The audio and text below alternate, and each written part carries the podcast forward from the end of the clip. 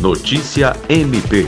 Em sessão ordinária realizada na última sexta-feira, dia 13, o Colégio de Procuradores de Justiça do Ministério Público do Estado do Acre instituiu em seu âmbito o plenário virtual, que já havia sido instituído também no âmbito do Conselho Superior do Ministério Público.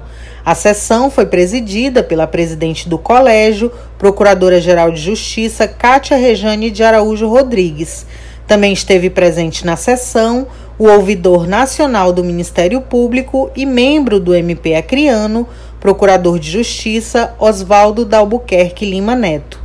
O plenário virtual admite o julgamento em ambiente eletrônico dos procedimentos que aguardam apreciação pelo Colégio de Procuradores de Justiça do Ministério Público do Acre.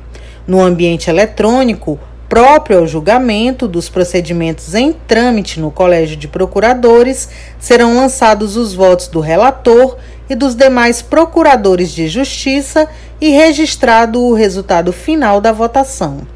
Andréia Oliveira, para a Agência de Notícias do Ministério Público do Acre.